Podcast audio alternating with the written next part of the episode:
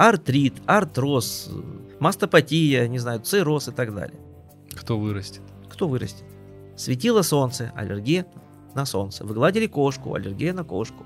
Вы ели макароны, аллергия на глютен. Психосоматика герпеса на губе. А если в медицине, в традиционной, оперируют вероятностями, простите, это не наука, это полная лабудень. Болит горло. Что это? Сталью, лучами и, и химией это все дело как-то победить. Болит желудок. Либо мотивация к удовольствию, либо мотивация избегания страха. Все. Так, я начинал с лишнего веса, да? Да. У кого-то только попа пухнет. Проблемы с позвоночником. 98% смертности, да? Уже пришло осознание. И чему вам надо научиться? Ощущению, что я могу.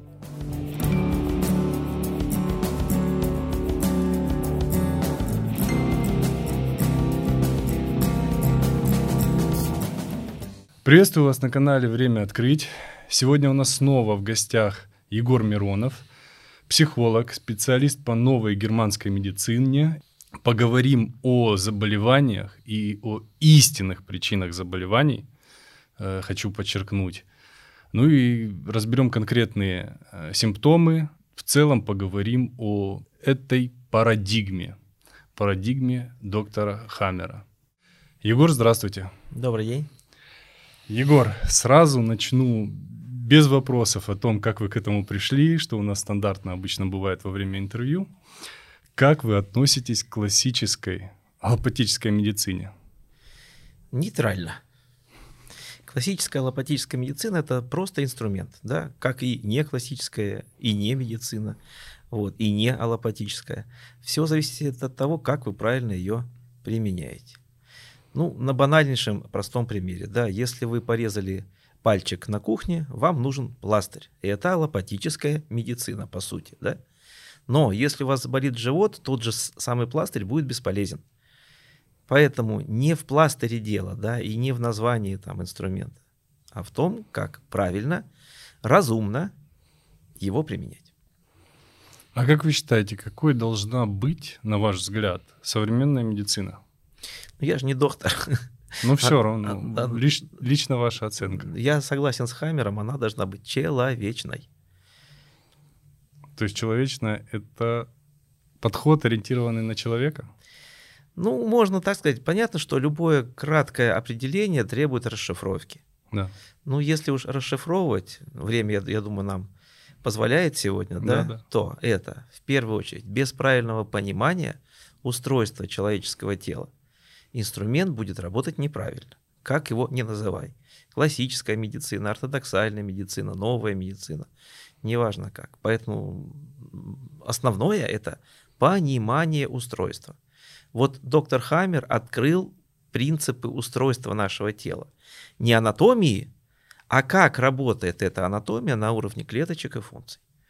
По большей части та самая традиционная, официальная вот сегодняшняя медицина – это набор догм непроверенных. То есть, ну, вот опять же, самый классический пример из ортодоксальной да, вот медицины, из онкологии, что есть так называемые метастазы. То есть клетки опухоли отрываются и по каким-то каналам, по кровеносным сосудам, по лимфатическим куда-то бегут и там вдруг решают зацепиться.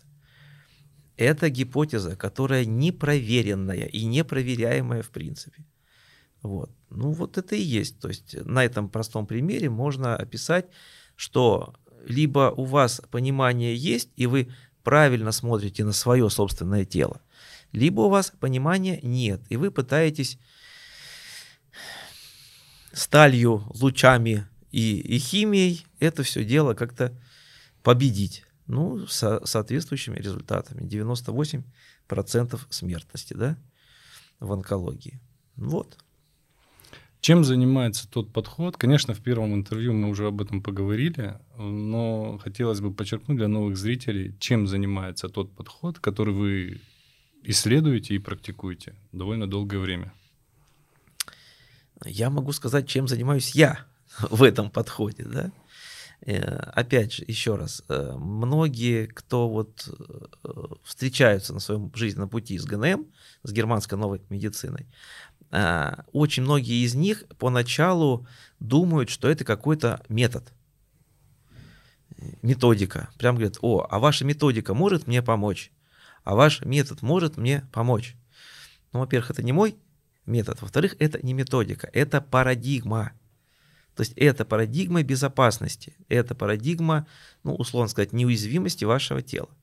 То есть это та база, тот фундамент, та платформа, на которой могут стоять уже различные методики, э, манипуляции с телом, либо наоборот отсутствие таких манипуляций. Так вот, парадигма в том, что вот основная, основной его принцип – это что в нашем теле нету ничего злокачественного, вредного и патологичного.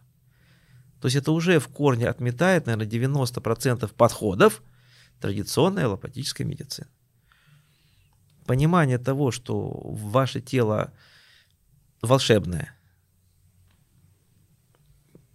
правильно устроенное, что там все на своем месте, что нету лишних органов, да, нету каких-то злокачественных, я не знаю, систем, Э, вот это аутоиммунное заболевание, это вообще вот, ну, забавная штука, да? Вот нету этого ничего в теле. То есть вот, вот это, наверное, 90% успеха выхода из любого симптома.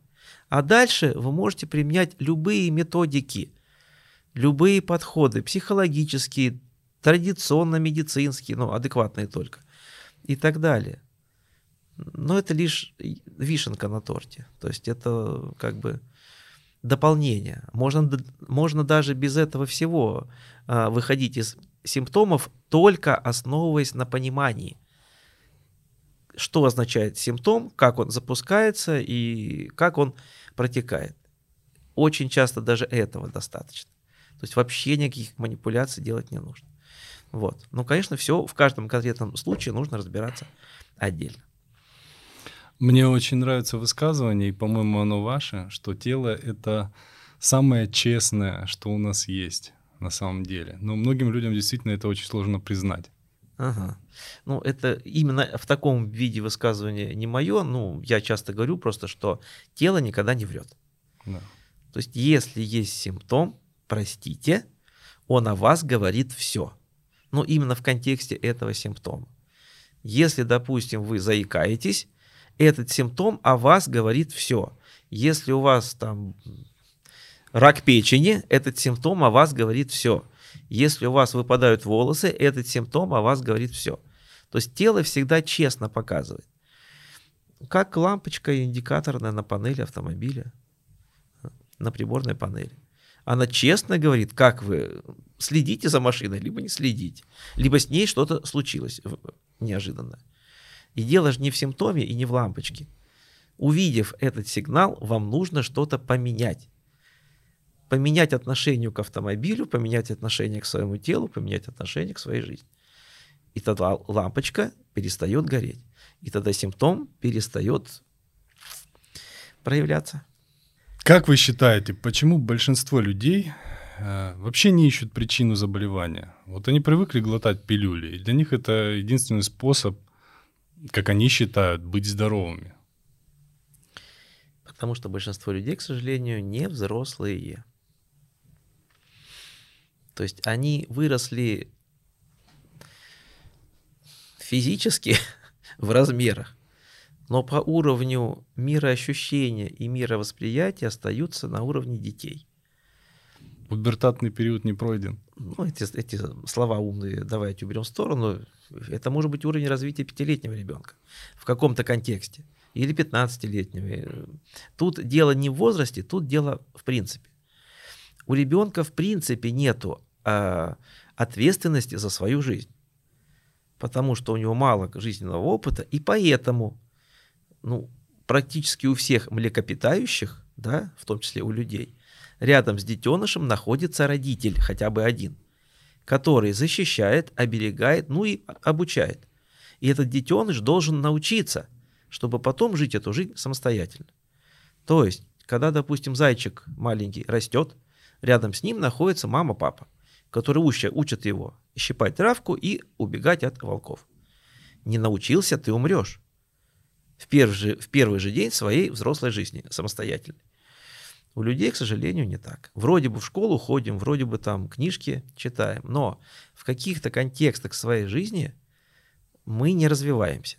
Не мы, большинство людей. Вот, э, вот эта вот двухгодичная ситуация текущая, да, очень хорошо показала уровень взросления подавляющего большинства людей, которые не умеют задавать вопросы, у которых нет критического мышления, у которых нет ответственности за свою жизнь. Вот ты им что сказали, то они и будут делать, не думая. Вот психосоматика и ситуация вот двухлетней вот этой протяженности вот ничем не отличается. Абсолютно. Только там симптом выражен в поведении, нацепить маску, да, там, надеть оранжевые штаны и, и так далее. А здесь просто проявляется телесный симптом. Но базовый принцип тот же самый. Вот э, я как психолог в концепции ГНМ ну, описываю это так. То есть э, симптом проявляется только тогда, ну и в том органе, в отношении того биологического конфликта, а в отношении той биологической ситуации, в контексте которой ты не повзрослел. Все. Поэтому, вот исходя из вопроса, да, как вы относитесь к аллопатической медицине, либо к обычной психологии и так далее, это все инструменты. Вообще не важно, какой ты инструмент сможешь использовать для своего развития, для своего взросления. Кто-то книжку прочитает и повзрослеет в этом контексте, он там увидит новый шаблон поведения. Кто-то на граблях в реальной жизни будет э, танцевать, танцевать, танцевать, пока не научится на грабли не наступать. То есть поведенческая терапия, да, а там терапия через осознание или осмысление. Это инструменты все. Но итог будет один и тот же. Либо ты повзрослел, и тогда у тебя симптом ушел, хоть маска на лице, хоть язва на теле, да, либо симптом не ушел, и ты продолжаешь иметь этот симптом столько, пока не научишься, либо пока не умрешь. В, в биологии все просто. Ну, в принципе, в ГНМ э, заболевания детей описываются именно так. То есть, э, получается, реагирует мама, а болеет ребенок, правильно? Ну, не всегда. У детей могут и свои конфликты. В раннем возрасте. Конечно. Ну, смотрите, опять же, ребенок не имеет большого жизненного опыта, а он чуть ли не ежедневно сталкивается с новыми какими-то ситуациями. И ему нужно принимать решения, как на них реагировать. Если я на новую ситуацию реагирую с интересом, о, новая пушистое нечто. Интересно, а дай-ка я поглажу. Ух ты, а он мурлыкает, он меня облизал, классно, он взял у меня там из рук еду. Это удовольствие и этот новый опыт, соответственно, э, приносит кайф. У тела ребенка нету к нему претензий. А когда тот же самый пушистик меня укусил, исцарапал, да, там, утащил мою игрушку, то есть тот же самый объект – но дал мне абсолютно другое мироощущение и мировосприятие. Я испугался, тело начинает реагировать.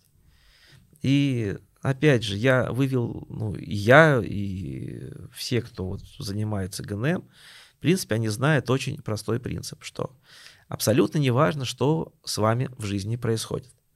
Важно, как вы к этому относитесь. Если вы к этому отнеслись со страхом, у вас запускается симптоматика. Если вы к этому отнеслись с удовольствием, у вас не запускается симптоматика. Хотя события абсолютно одинаковые.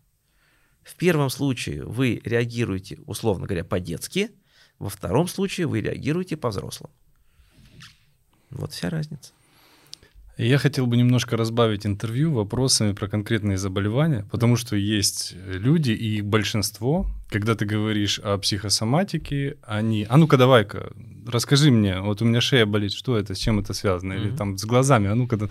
Ну, то есть психосоматика подвигает, так сказать, человека сразу задать вопрос по конкретному заболеванию. Я периодически по ходу интервью буду... Да, да. Абсолютно да. разные заболевания. Не вопрос. Мастопатия. Мастопатия – это не симптом. это какое-то название, которое само по себе ничего не обозначает. То есть это медицинский ярлык. В медицине есть ярлыки, артрит, артроз, там вот, мастопатия, не знаю, цирроз и так далее. Обычный человек, который в принципе знает устройство своего тела, но не знает медицинский лексикон, он от этого названия, ему не холодно, не жарко, он ничего не поймет. Ну, если все-таки переводить с медицинского на русский, маста, ипатия, это значит, что в груди что-то не то. Ну, а как вот расшифровать это? Это, это тоже не описание симптома. Что-то там молочная железа, что-то где-то там. Вот что-то там-то где-то. Это как прийти к доктору и сказать, доктор, я болею. Доктор, и что?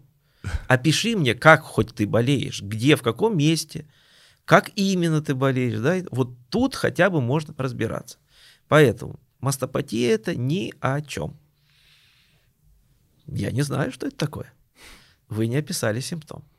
Болит грудь, например, у женщины, да? чаще всего в какую сторону хотя бы идти исследовать? А, в первом интервью я уже давал вот элементарные как бы вещи, с которых может начинать любой человек. Да? Вот смотрите, чтобы понять суть любого симптома, можно просто взять функцию органа. Зачем женщине грудь? Зачем женской особи в лесу грудь? У груди же одна функция. Да? Это у людей много функций и красота, и мягкость, да, да, да. и теплота и так далее. В биологии у груди функция одна единственная. Кормить беспомощное существо едой. Это беспомощное существо само еду добыть не может. Для этого у самки в лесу есть грудь. А теперь переносим эту биологическое, это биологическое описание в человеческий социум. Соответственно. То есть у женщины есть точно такое же биологическое ощущение, что я должна кого-то накормить. Это может быть реально ребенок, но который не младенец, а которому лет 10 уже. Но мама заботится о нем почему-то именно так, как будто ему два годика. Или даже какой там два. Полгода. Это могут быть... Э, муж, например. Муж беспомощный, она так про это говорит, ты даже гвоздь там забить не можешь. Мне приходится все это делать, да? А потом я иду тебя еще обедом кормить, к примеру. Вот. Это может быть женщина, начальник, у которой там коллектив.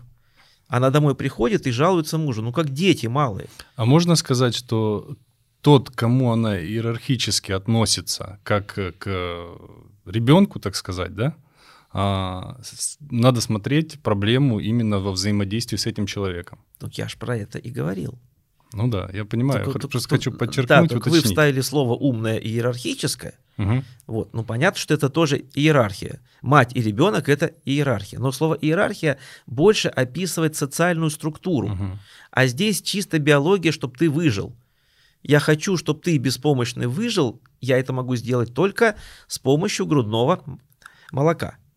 В лесу это работает вот так. Только мы вот эти вот э, буквальные биологические программы, которые в нас встроила мать природа за миллионы лет эволюции, переносим в социум, где эти программы работают автоматически, но неправильно. Ты же не кормишь грудью своего мужа, ты же не кормишь грудью своих сотрудников, но твое внутреннее мироощущение именно такое. Это можно не осознавать, но слова иногда проскакивают. То есть если вот людей слушаете, они все о себе говорят. Кто-то постоянно, кто-то время от времени, но если вы научаетесь это делать, никаких тайн для вас нет. Иногда используя поговорки. Но используя именно эти поговорки. Да, а почему-то именно эти, да. Потому что эти поговорки коррелируют с моим внутренним состоянием. И тело, опять же, говорит, получается. Тело показывает индикаторную лампочку. Да. У кого-то отреагирует грудь, у кого-то печень в той же самой ситуации. Потому что мироощущение будет другое. Применительно к функции печени или кожи, а не груди, ну и так далее. Почему человек, который, например, увидел подобное видео да, про ГНМ, узнал о новом подходе, понимает, что это все как минимум логично. У меня, допустим, это легко укладывается в мою конструкцию миропонимания – и все равно, это знаете как, эм, все равно возвращается к поведенческой модели, к старой. То есть и дальше не изучает, хотя он понял, да, там, что вот у меня заболевание, и даже ему помогло, может быть, в чем-то.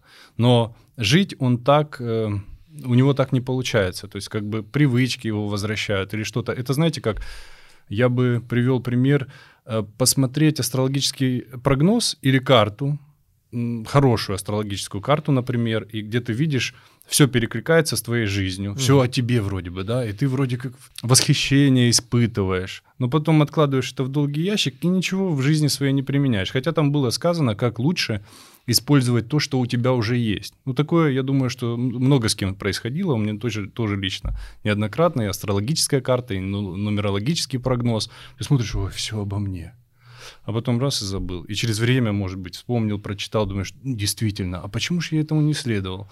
И вот то же самое в этом подходе. Как вы считаете, почему люди не идут дальше, не исследуют, не изучают и не меняют свою жизнь? Предлагаю опять посмотреть на маленьких детей. Да? Вот маленький ребенок рождается, он не умеет ничего. То есть у него есть там врожденные рефлексы, глотать, дышать и, и, и все, да, искать грудь он ничего не умеет. Но потом ребенок начинает что-то делать. Почему? Ему это интересно. Он что-то пробует, изнутри идет отклик. Да, круто, давай еще. И он научается ползать, грызть, там, да, там, строить пирамидки, рисовать там елку и так далее. Почему? Потому что он что-то делает, у него есть обратная связь, какая? Положительная. Круто, давай еще. Он получает эту положительную обратную связь как от своих органов чувств, так и от мамы, от папы, от других там людей и так далее. Вот. За счет этого он развивается. А... Взрослые люди живут уже с багажом отрицательного опыта. Вот он начал что-то делать из интереса. А ему сказали, ты что, дурак, что ли? Фу, у тебя елка оранжевая, должна быть зеленая. Ты плохой мальчик. То есть вот этот интерес гасится. Один раз, второй раз, третий раз, там, да, там, не будь выскочкой, я это последняя буква алфавита, там, все идем одной генеральной линии партии, если ты в сторону, на тебе подзатыльник. И образуются новые шаблоны. Не пробуй, не вылезай, твои чувства ничего не значат, да, твои интересы никому не интересны и так далее. Получается отрицательная обратная связь. И даже он через некоторое время узнает что-то, ух ты, а можно все-таки рисовать оранжевые елки. Но не карандашами, как в детстве, а красками, допустим. И вот если отрицательная обратная связь пока еще сильнее, и он через голову не скажет, да, мне было больно в детстве, вот, но я хочу сейчас, вот, я иду, теперь я сделаю. Вот тут зависит только от силы вот, влечения и от силы подавления наученного этого всего. Вот тут по большей части лечится через голову, через осознание. То есть человек может себе сказать, да, а я, вот эти якоря обратно тянут меня сильнее. Но я теперь понимаю, что это не мое. Я хочу открыть этот учебник, хочу пройти этот курс, хочу прочитать эту книжку, хочу познакомиться с этим человеком я пойду и буду пробовать. Я уже взрослый, я уже знаю, что первые шаги будут трудными. Мне могут отказывать, могут давать а, там обратную связь, что это все лабуда полная и так далее. Но если я хочу, я иду и делаю. На это нужно время, на это нужно силы. У людей ресурсов мало сейчас внутренних. То есть им, ну, к примеру, информация по ГНМ, она открытая. В интернете море информации, не только на моем сайте. Бери, изучай, смотри, ну, в том или ином виде. Но если у тебя ресурс сейчас маленький, а у тебя огороды, куры, овцы, дети там и так далее, ты туда ресурс тратишь на выживание, а не на интерес, не на развитие. Это тоже одна из причин того, что далеко, ну, очень в процентном соотношении сравнительно мало людей, узнав что-то, идут дальше, продолжают там учиться, узнавать, пробовать. Это ну, вот, вот так вот. А как вы считаете, что могло бы быть самой такой простой мотивацией а, в желании... Ну, понятное дело, что у, разного, у разных людей будет по-разному проявляться желание быть здоровым, например. Вот для некоторых быть здоровым это достаточная мотивация, для многих людей недостаточно. И как вы считаете, что было бы вот как зацепкой простейшей человеку, о чем задуматься? Может быть, какой-то фрагмент э, жизни, стандартной поведенческой модели других людей из ваших исследований, например, а, чтобы человек подумал об этом. Я сейчас приведу пример, чтобы было более понятно. Есть практика смерти, когда ну, подумайте, что вы, вам осталось жить один день, и она очень бодрит. То есть, когда ты задумываешься, что мне осталось жить всего один день, что бы я сейчас сделал, да, например. Это для многих людей хорошая мотивация. Вот что бы вы порекомендовали, о чем задуматься, чтобы действительно вот пойти все-таки, быть здоровым? Я бы очень хотел, чтобы вот такие видео людей подталкивали что-то менять в своей жизни. Ну, смотрите, я вижу ситуацию такой, что в этом мире всего лишь есть две мотивации. Либо мотивация к удовольствию, либо мотивация избегания страха. Все.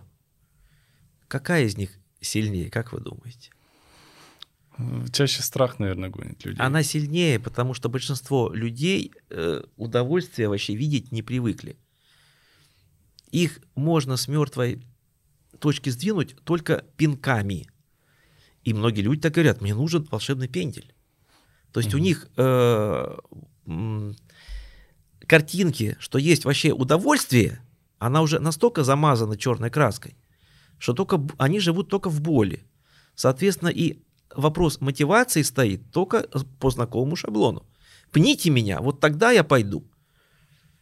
Поэтому люди живут, живут, живут, и только если они сильно заболевают, и вот тут уже стоит тот самый Танатос уже в дверь стучится. Вот ты говоришь, слушай, вот либо ты это сделаешь, либо завтра сдохнешь. Даже в этом случае больше половины ничего не делают. Ну, это опять же говорит про уровень развития, про уровень взросления. Но в качестве первоначального, первоначального как бы пинка под зад, почему бы и нет? Потому что вдохновение показывать им бесполезно. У них в доме окна замазаны, они солнышко не видят. И если вот им в дверь с этими замазанными черными окнами будет стучаться злой мамонт, они хоть что-то сначала сделают.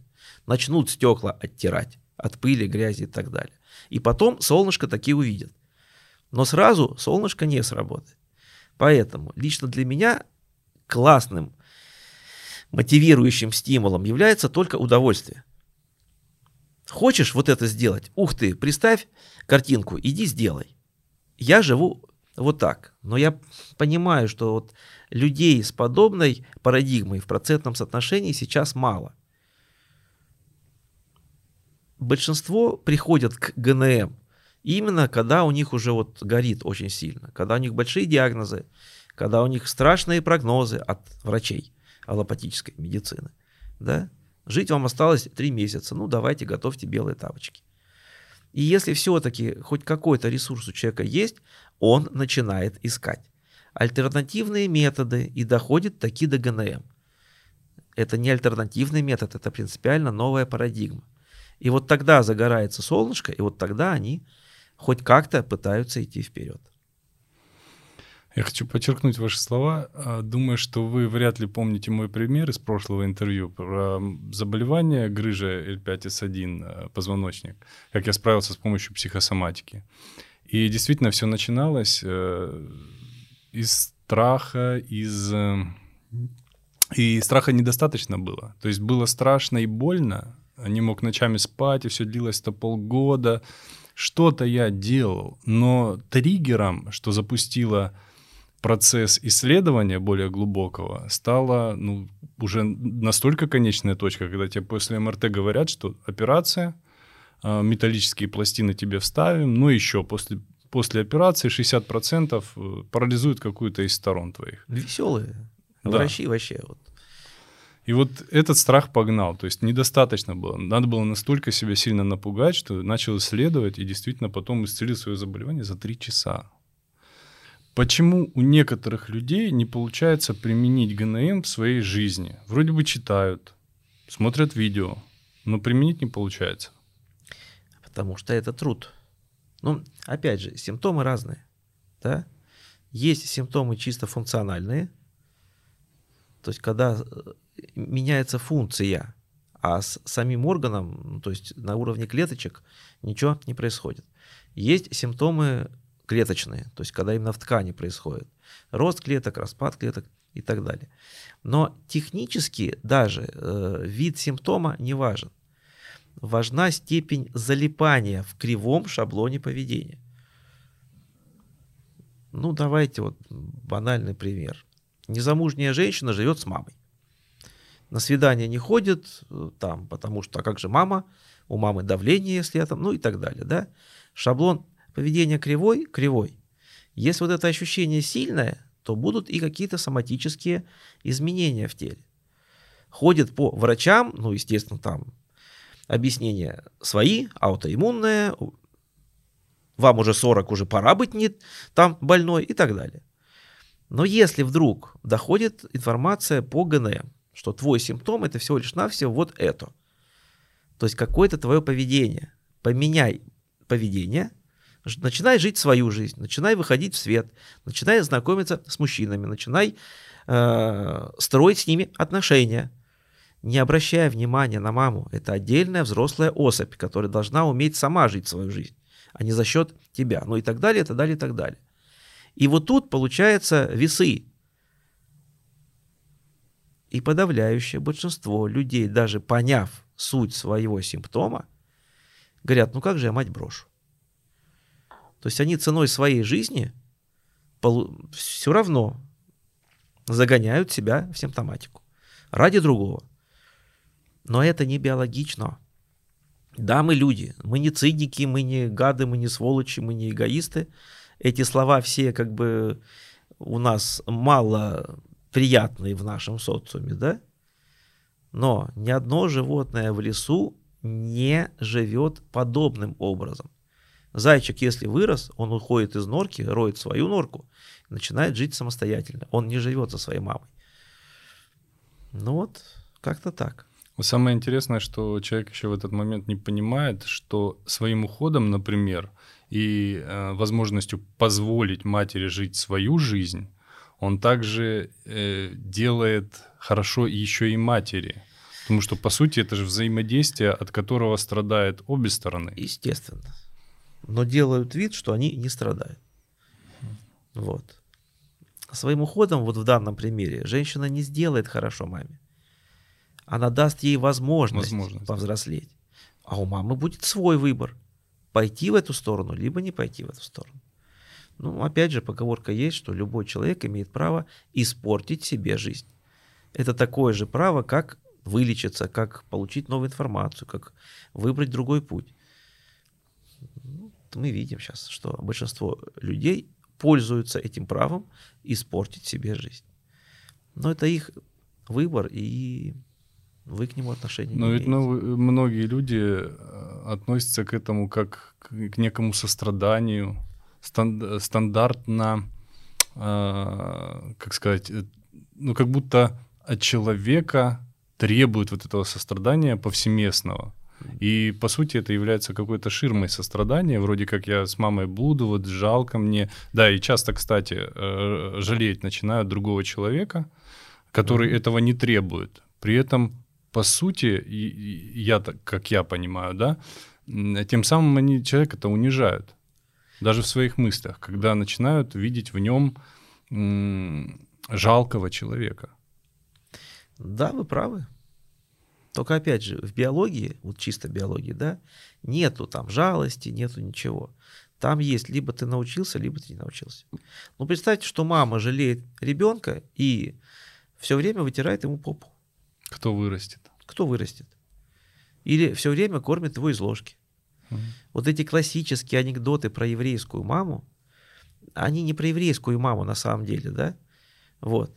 Они про шаблон поведения, что родители не дают возможности детям вырасти.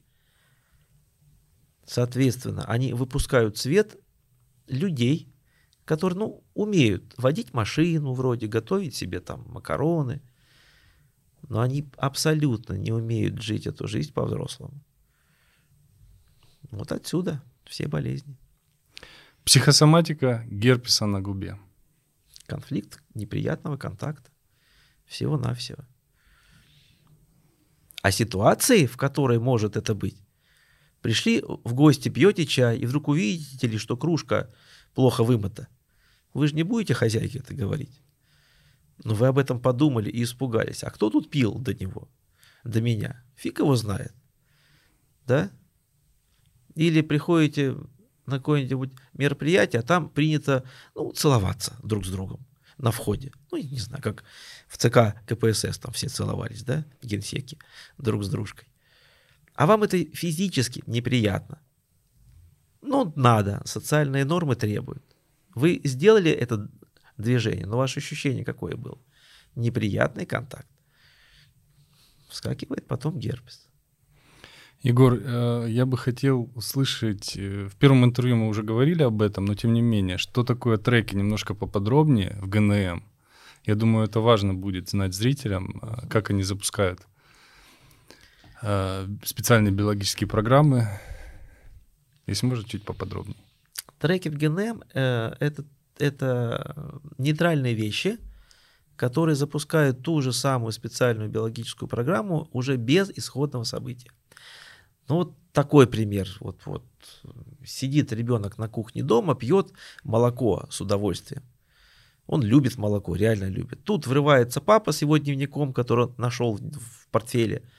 Кричит, ах ты гад, у тебя три двойки там вчера, почему ты не сказал? И дает ребенку подзатыльник.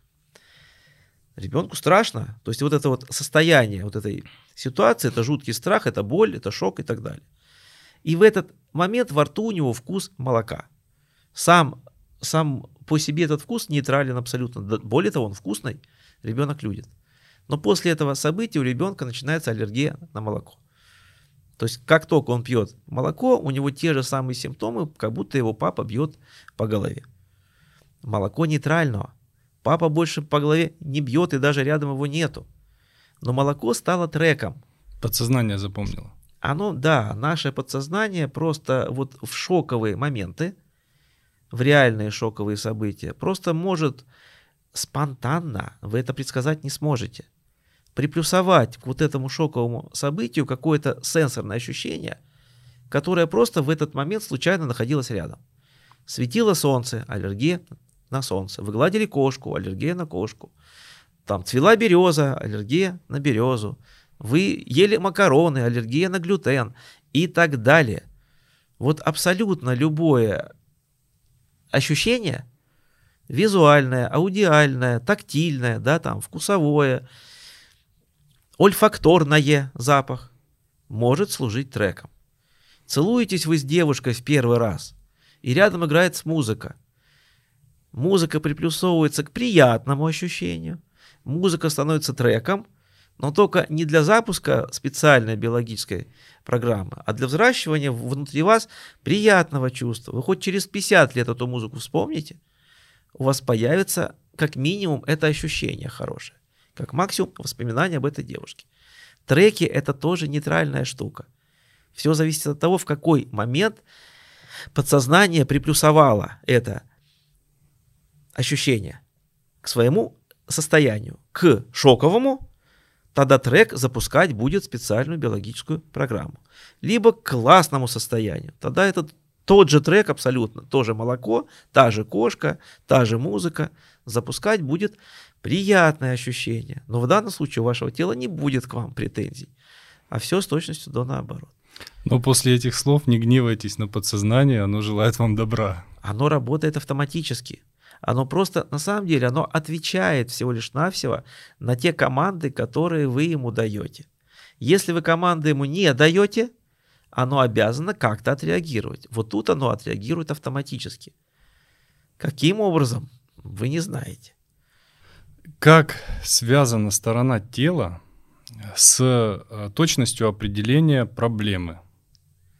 Например, болит правая рука или левая нога. Ага. Ну, давайте попробую объяснить. А, вот чем прекрасно ГНМ, я часто говорю, что там все всегда конкретно. Там нету допущений, там нет предположений. Если у вас есть симптом, все со стопроцентной э, вероятностью даже не с 99%. Вы знаете тип конфликта, ну только если вы правильно определили ткань, ну, орган и ткань, в котором этот симптом происходит. И сторона проявления симптома в теле, допустим, рак левой груди, традиционная медицина вам никогда не объяснит, а почему. У кого-то в левой груди, у кого-то в правой, у кого-то в обеих, у кого-то ни в одной. В ГНМ объясняет абсолютно четко. А, в германской новой медицине есть такое понятие биологическая латеральность. Ну, условно, это левша вы или правша.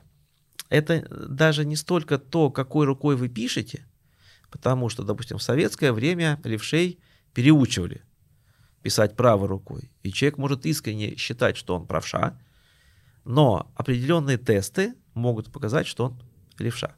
Но это даже не про руки, это больше про то, какая половина мозга, правая или левая, даже не доминирующее положение занимает, а реагирует на тех или иных участников конфликта, скажем так. Так вот, в ГНМ есть такое правило, и доктор Хаммер его открыл, и оно проверяется в 100% случаев. А, правши, неважно кто это, мужчина или женщина, правой стороной тела реагируют на конфликты с партнером. Партнеры – это все, кто со мной на равных. Например, в нормальной семье муж и жена – это партнеры. То есть у левши аналогично будет, правильно? У левшей наоборот. Партнеры, левая сторона левая, будет. Да, да у партнеров угу. будет левая сторона. А, в нормальной семье муж и жена – это равные, это партнерские отношения. А, соответственно, если у жены, допустим, явно ситуация связана с мужем, то симптомы будут проявляться у нее на правой стороне. У мужа тоже будут проявляться на правой стороне, потому что жена для него тоже партнер. Понятно, что если оба правшей. А, левая сторона тела у правшей реагирует на конфликты, так называемые конфликты с матерью и ребенком. Это буквально моя мама, это буквально мои дети, но также это любая особь, к которой я отношусь.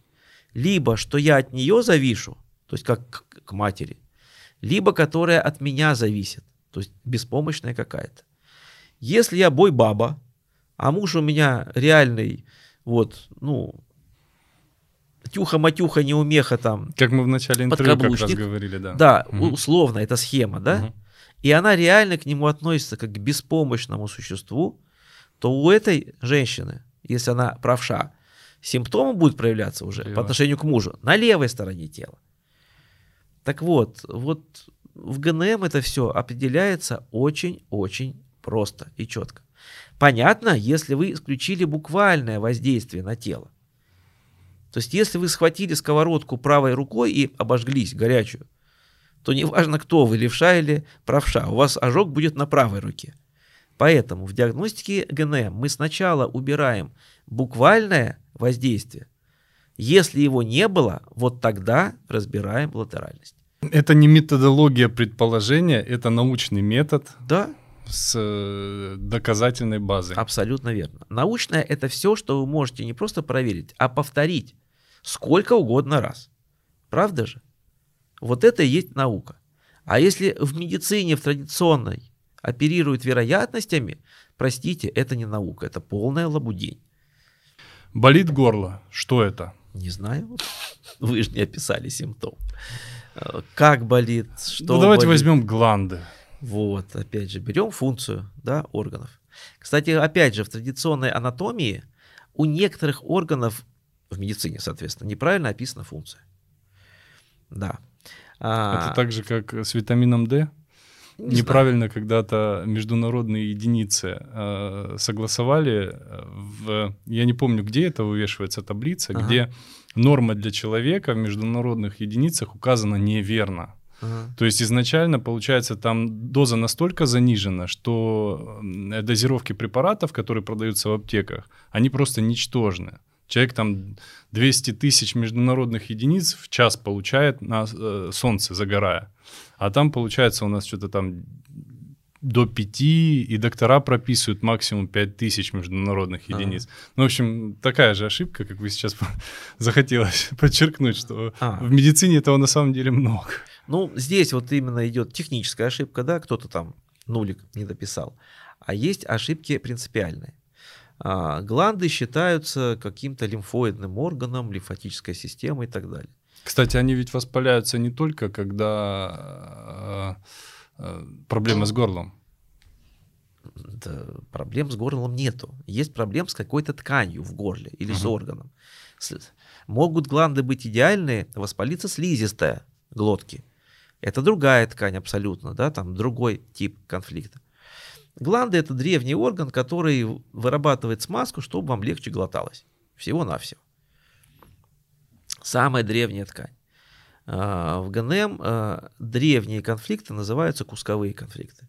То есть, когда я не могу что-то получить, жизненно для меня важное. Либо, когда я не могу чего-то избежать, крайне опасно. То есть, исторгнуть что-то ядовитое, либо заглотить что-то крайне важно. Для ребенка таким крайне важным может быть кукла в магазине, которую он увидел. Который говорит, мама, все, купи мне куклу. А у мамы денег нет, или мама считает, что больше одной куклы у ребенка не должно быть и так далее. То есть и ребенок не получает эту вещь. Соответственно, начинаются процессы в гландах. Сначала рост ткани, потом распад ткани. Воспаление – это всегда восстановление. Любое восстановление в нашем теле сопровождается отеком, повышением температуры, эм, покраснением и так далее. Могут быть все эти элементы в куче, и покраснение, и отек, и, и боль там, и так далее. Может быть что-то отдельное, только отек, только покраснение, да, там. Вот. Соответственно, гланды, когда увеличены миндалины, это означает, что вот этот человек, как правило, у детей же это бывает, потому что у детей абсолютное ощущение этого мира. Меня абсолютно любят, меня абсолютно не любят. Мне абсолютно нужна эта кукла, мне это абсолютно не нужна эта брокколи, которые пытаются мне засунуть в рот. Те же самые гланды. Больше конкретики у ребенка получается. Абсолютно верно. Вот, вот так. Болит желудок. В большинстве психосоматических справочников эта информация связана с тем, что человек что-то во внешнем мире не может переварить. Какие-то вот события, какое-то взаимодействие с другим человеком, или вообще вот что с ним происходит, он не может переварить. Но если брать по абсолютной логике, в принципе, так и есть. Вот. Если говорить э, с точки зрения ГНМ, болит желудок, нужна конкретика, да? Что именно болит? Как Хорошо, давайте болит? язва, например. Вот. А, опять же, слово «переварить» — это ни о чем. То же самое слово используют для... Болит кишечник, я не могу что-то переварить. Там у кого-то кожа болит, я не могу переварить, когда ко мне прикасаются. Угу. Ну, то есть эти слова, они не биологичные. Общие фразы. Они общие, да, в них нету конкретики. Как только вы описали симптом, уже становится все понятно. То есть вы сделали практически 90% работы. Кстати, в ГНМ вот именно правильная диагностика – это 90% успеха. Вот. Так вот, в желудке болеть может только малая кривизна желудка. Весь остальной желудок вы не чувствуете. Там другая ткань, самая древняя. Там может расти опухоль, распадаться опухоль. Вы ничего чувствовать не будете. Но вот в малой кривизне желудка это другая ткань. Она реагирует уже на так называемые социальные конфликты. То есть это борьба за свою территорию. Кто-то на меня нападает, кто-то пытается у меня что-то отнять. Не кусок еды, а территорию, на которой я, допустим, добываю свою еду. Это может быть какая-то должность, это может быть там моя девушка, кто-то пытается увести, это может быть место на парковке, да что угодно это может быть. Если я это привязываю к своей территории, это может быть внезапный приезд тещи в мой дом, на мою территорию, и который устанавливает там свои порядки теперь, а я хотел там в труселях ходить. А не могу теперь, да, я хочу пиво дома пить. Ну, утрированные примеры. А теща тут приехали, так, нет, все идем э, в консерваторию. Вот, а не с мужиками в гараж. Ну и, и так далее. То есть это ситуация, когда кто-то на моей территории пытается установить свои порядки на буквально моей территории, либо на той территории, которую я почему-то считаю своей. Вот, конкретное место около дома, где я всю жизнь ставил свою машину, а сосед какой-то переехал и стал сам там туда ставить. Вот. Вот эта ткань и обладает сенсорикой в малой кривизне желудка. Вот ее вы чувствуете прекрасно. Причем здесь уже боль будет именно в активной фазе конфликта. Это так называемый э, территориальный конфликт, конфликт территориального гнева. Драка на моей территории.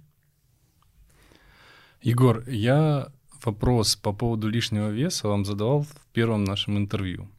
Кстати, для тех, кто э, не смотрел первое интервью, обязательно рекомендую. У нас есть интервью с Егором по психосоматике. Я думаю, что оно более глубокое, и там у нас было побольше времени. В, в этот раз я сократил, так как у нас новый формат, подкаст. Uh-huh. Вот, всем рекомендую. И есть еще бесплатная практика на нашем канале, как найти внутренний конфликт с Егором Мироновым. Тоже рекомендую всем. Егор, а подскажите, пожалуйста, вы сказали про территориальный конфликт. Я читал, что территориальный конфликт также связан с аутизмом. А, аутизм – это набор определенных э, территориальных конфликтов. А давайте как раз вот про набор поговорим. Когда у человека болит не только желудок, а одновременно много частей тела в том числе. В ГНМ есть такое э, понятие, как констелляции. Угу. Ну, допустим, э, отдельная спецпрограмма запускает какой-то процесс в органе, в ткани, то есть на уровне клеточек и функций. А, соответственно, как каждый орган управляется из определенной части тела. Ой, из определенной части мозга. Угу. Либо из правой половины мозга, либо из, из левой половины мозга. Так вот, при определенном сочетании активных конфликтов, то есть когда есть ну, активный очаг Хаммера в мозге, в правом полушарии и в левом, в одном и том же отделе мозга, в стволе, в коре головного мозга, в мозжечке, то вот эти две активные программы строго определенным образом меняют и поведение индивида. Кто-то впадает в агрессию, кто-то впадает в депрессию, кто-то впадает... Вот слова из него лезут и лезут. Допустим, э, спортивные комментаторы – это люди в определенной констелляции. Иначе бы они не могли столько говорить. Им, они же слова же не придумывают. Из них льется речь. Да? Определенные там лекторы на сцене, им все равно о чем говорить. Из них просто вот, и, вот идет и идет, идет. Это определенная констелляция. Летчики, которые любят свою профессию искренне, любые люди, которые любят постоянно находиться на высоте. Это там третий тип констелляции. Ну и прочее, прочее, прочее. Так вот, аутизм, то, что называют аутизмом, это тоже индикаторная лампочка строго определенного сочетания. То есть два очага Хаймера в коре головного мозга, два определенных территориальных конфликта. Но кроме наличия этих двух активных конфликтов, у них есть какая-то сила. Если человек просто любит уединение, это та же самая констелляция, только маленькой силы. А если у человека махровый диагноз аутизм, как, допустим, фильм там «Человек дождя», да, брат главного героя, это тот же самый набор те же самые два конфликта, но в максимально своей, в максимально сильном проявлении. Но суть одна и та же. И констелляции, условно, прекрасны чем? Уберите хоть один конфликт, разрешите его, и констелляция исчезает мгновенно. Потому что конструкция рушится. Потому что рушится конструкция, именно которая меняет мироощущение, мировосприятие, мгновенно. Но ты наступил на грабли, констелляция мгновенно образовалась, у тебя, сро, у тебя снова появилось это. А кто-то пишет это иммунка просела, поэтому у меня болит желудок, голова и еще что-то. Это удобно. Да, это удобно. Это позволяет не анализировать свою жизнь. Это позволяет не менять свое поведение. И большинство людей делают именно так. Им гораздо проще к врачу сходить, таблетку заглотить, но ничего не менять в своей жизни. Или найти вторичную выгоду в своем заболевании перед окружающими людьми, а чаще перед родственниками. Ну да, или перед социумом. Так, я начинал с лишнего веса, да? Да. И как-то мы до аутизма. Давайте возьмем опоясывающий жир, скопление жира. А, чаще с чем это связано? С обжорством, с гиподинамией. Ну а как? Ходите в спортзал, и да пребудет с вами сила и счастье, да? Опять же, тут надо... Если вес общий растет, то это вода. Если жир локально, то это добавляется еще и конфликт самообесценивания, самообесценивания в плане своей красоты конкретной части тела. У кого-то только попа пухнет, у кого-то только бедра, у кого-то только живот. То есть, опять же, если вы исключили механическую причину, то есть обжорство и гиподинамию, а это в большинстве случаев, то дальше идут чистая психосоматика. Отношение к этой части тела. А жировая ткань, она так и ведет себя. Она только увеличивается при постоянном прогоне программы. Проблемы с позвоночником. Боль в пояснице или шейном отделе. Протрузии, грыжи, если чуть-чуть поконкретнее. С чем это связано? Где здесь психосоматика? Здесь конкретно психосоматика. Вас же никто не бьет лопатой в позвоночник, да, каждый день. То есть вот в данном случае механическое воздействие мы однозначно убираем. Соответственно, это только психосоматика. Весь опорно-двигательный аппарат реагирует на конфликты самообесценивания. То есть в переводе на русский язык это ситуация «я чего-то не могу». У кого-то болят только руки. Это более конкретный конфликт. Да, я чего-то не могу там руками сделать. Играть, допустим, на виолончели. У кого-то болят только ноги. Конкретно тут самообесценивание. То есть я не могу что-то сделать ногами. Устоять на месте крепко, там, сходить куда-то, пойти, выйти, прийти и так далее. Позвоночник – это так называемый генерализованный конфликт самообесценивания. То есть я весь чего-то не могу. Не просто играть на виолончели, а я весь не могу стать музыкантом. Не просто забить мячик там в ворота во дворе, а стать классным футболистом, к примеру, и так далее. То есть тут уже идет ген, ген, ну, общее ощущение генерализованное. И тогда реагирует позвоночник. Но опять же вспоминаем, что э, ткани опорно-двигательного аппарата, находясь в активной фазе конфликта, вы их не чувствуете. То есть там происходит некроз ткани, распад клеток мышц, костей, хрящей, там, сухожилий. Вы это никак не ощущаете. Но когда вы вышли из этого конфликта, либо забыли про него, ткани начинают восстанавливаться, а любое восстановление в нашем теле сопровождается отеком – этот распирающий отек и дает боли в опорно-двигательном аппарате. Самый сильный это в костях и в суставах. Вот. Остается немножко подождать. Да, и не наступать на те же грабли. То есть, поняв ГНМ, э, чем прекрасно ГНМ? Когда вы описали суть конфликта, его название, у вас уже есть рецепт, что надо делать.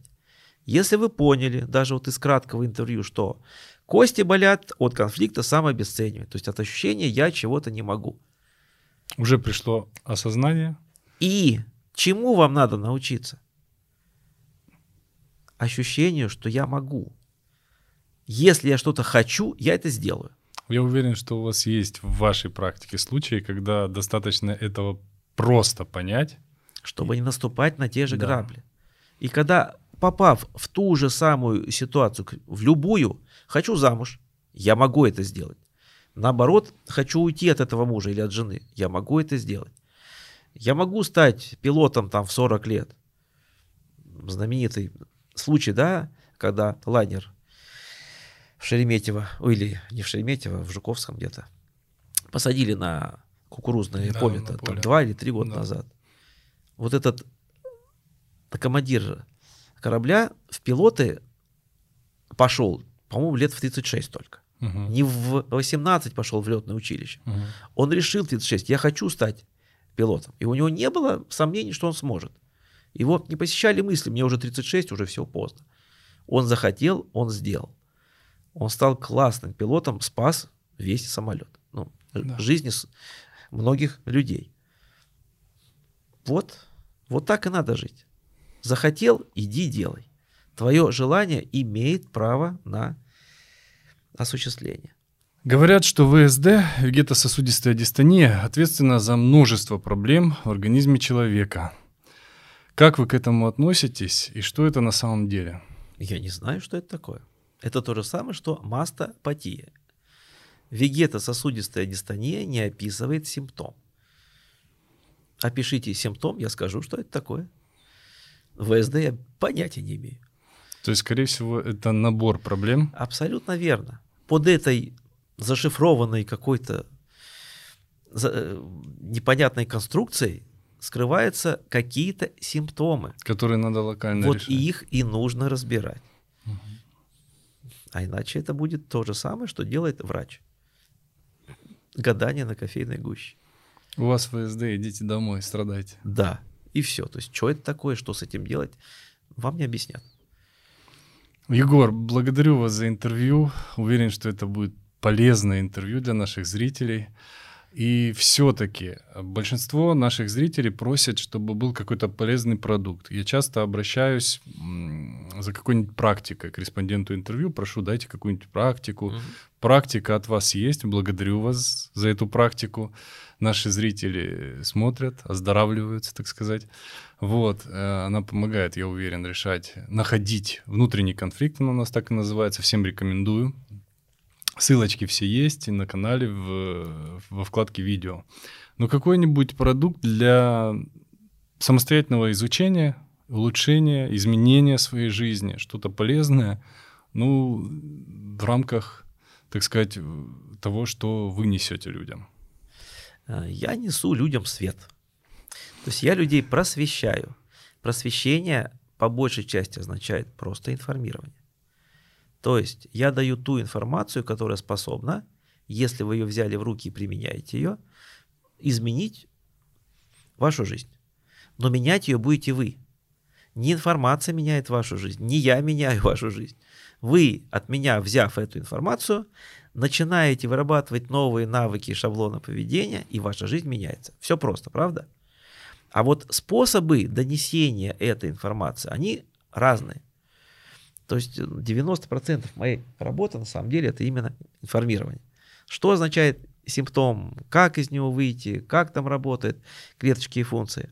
Соответственно, три года назад я открыл онлайн-школу именно для этой цели, чтобы как можно большему числу заинтересованных людей во всем мире, в русскоязычном пространстве, давать эту информацию. Соответственно, форматы обучения форматы информирования, они абсолютно разные.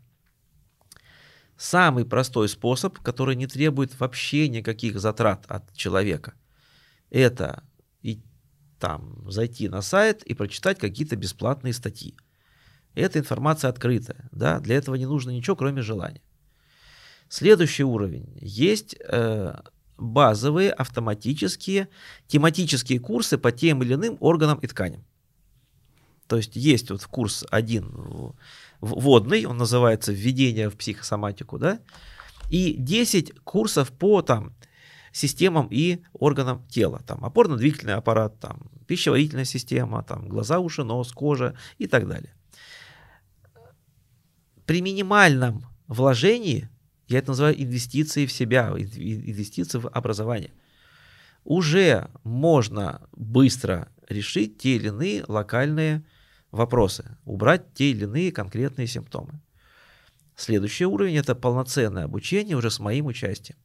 То есть там, допустим, первый двухмесячный курс, он называется ГНМ Мастер. С моим участием, с обратной связью, с ответами, с моим личным, с моими личными ответами на вопросы. А, вот, то есть на выбор по бюджету, по затрату времени, широчайший спектр. То есть вы можете, имея желание, научиться всему, исходя из там своих конкретных условий. У Михаила Ломоносова не было ни денег, ни связи, ничего. Но он хотел учиться. Он с рыбным обозом пошел в Петербург или куда он там пошел, в Москву учиться. Дошел, дошел. Стал ученым, стал ученым. Генрих Шлиман, который откопал Трою, которая считалась мифом, ему это было интересно. Он изучал эти греческие мифы. Он пошел и отрыл эту Трою. Потому что он в это верил, у него был стимул, то есть к удовольствию, да? Не от страха, а к удовольствию. Вот. Сейчас, в сегодняшнем мире, доступ к информации – это самое простое, что можно иметь. Понятно, что информации стало много, и подавляющее большинство ее – это все-таки мусор. Но тут уже тоже навык э, фильтровать информацию – это тоже навык взрослого человека. Он у вас должен быть. Вот. Поэтому выбор за вами.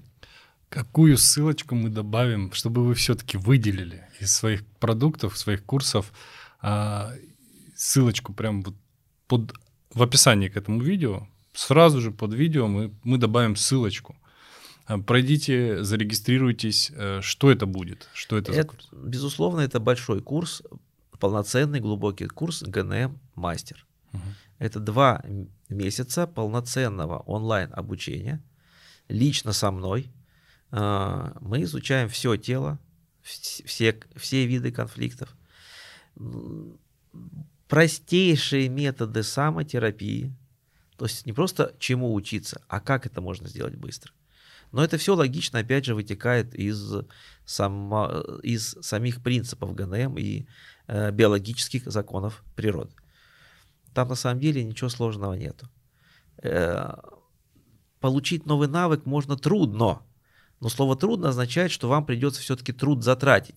Научиться самим вытирать попу, научиться самим держать ложку, научиться самим говорить, что вы хотите. И, и поначалу, если вы забыли, как это делать, это трудно действительно. Но схема, она очень простая. Возьми ложку, начинай черпать кашу. Ну вот так. Поэтому курс ГНМ на мастер, несомненно, это самый быстрый, это самый мощный, это самый правильный способ изменить свою жизнь. Не просто выйти из симптомов, то есть уйти от страха, да, а пойти к удовольствию.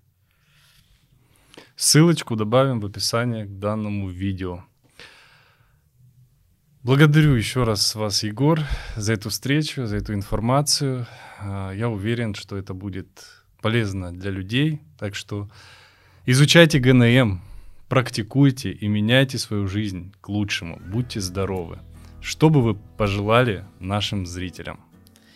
Я пожелал бы всем э, людям, чтобы они наконец увидели в себе эту силу, которая есть в каждом человеке. Сила уже пребывает с вами. Ну, просто надо понять, как вы устроены, где она у вас, и начать ее применять ежедневно. Тогда вы будете не просто неуязвимыми, вы будете просто счастливым человеком. Благодарю. Спасибо.